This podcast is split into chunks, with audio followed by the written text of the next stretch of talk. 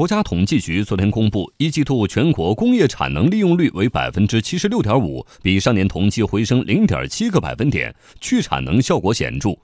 三月楼市继续分化，整体房价下行态势没有改变。央广记者张绵绵报道。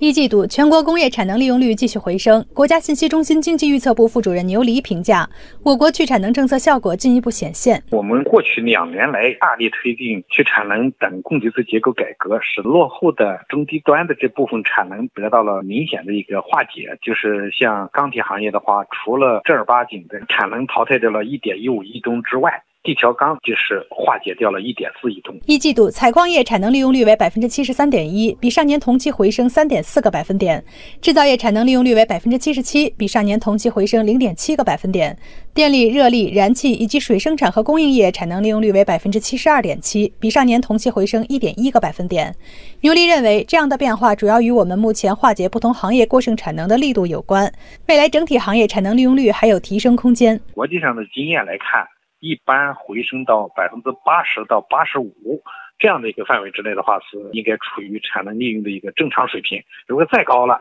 那就说明你一个产能是不足的，是紧张的。而我们现在相当一部分的行业还是在八十以下，当然现在通过这两年的努力，哈也是确确实实比以前有所提高了，有所改善了。三月房价数据显示，各地继续以因地制宜、因城施策的房地产政策为主基调，坚持分类调控，保持政策稳定性和连续性。一线城市新建商品房销售价格同比下降百分之零点六，降幅比上月扩大零点五个百分点；二手房销售价格本月首次出现下降，降幅为百分之零点一。二线城市新建商品房和二手房销售价格同比涨幅分别比上月回落零点二和零点四个百分点。三线城市新建商品房和二手房销售价格同比涨幅均比上月回落零点三个百分点。易居研究院智库中心研究总监严跃进说：“房地产开发投资出现反弹，楼市继续分化，但由于政策没有放松，房价下行态势没有改变。三月份呢是一个很微妙的一个信号，说明潜在上涨的一个现象呢还是存在的。但是大趋势来讲呢，我们还是必须承认呢，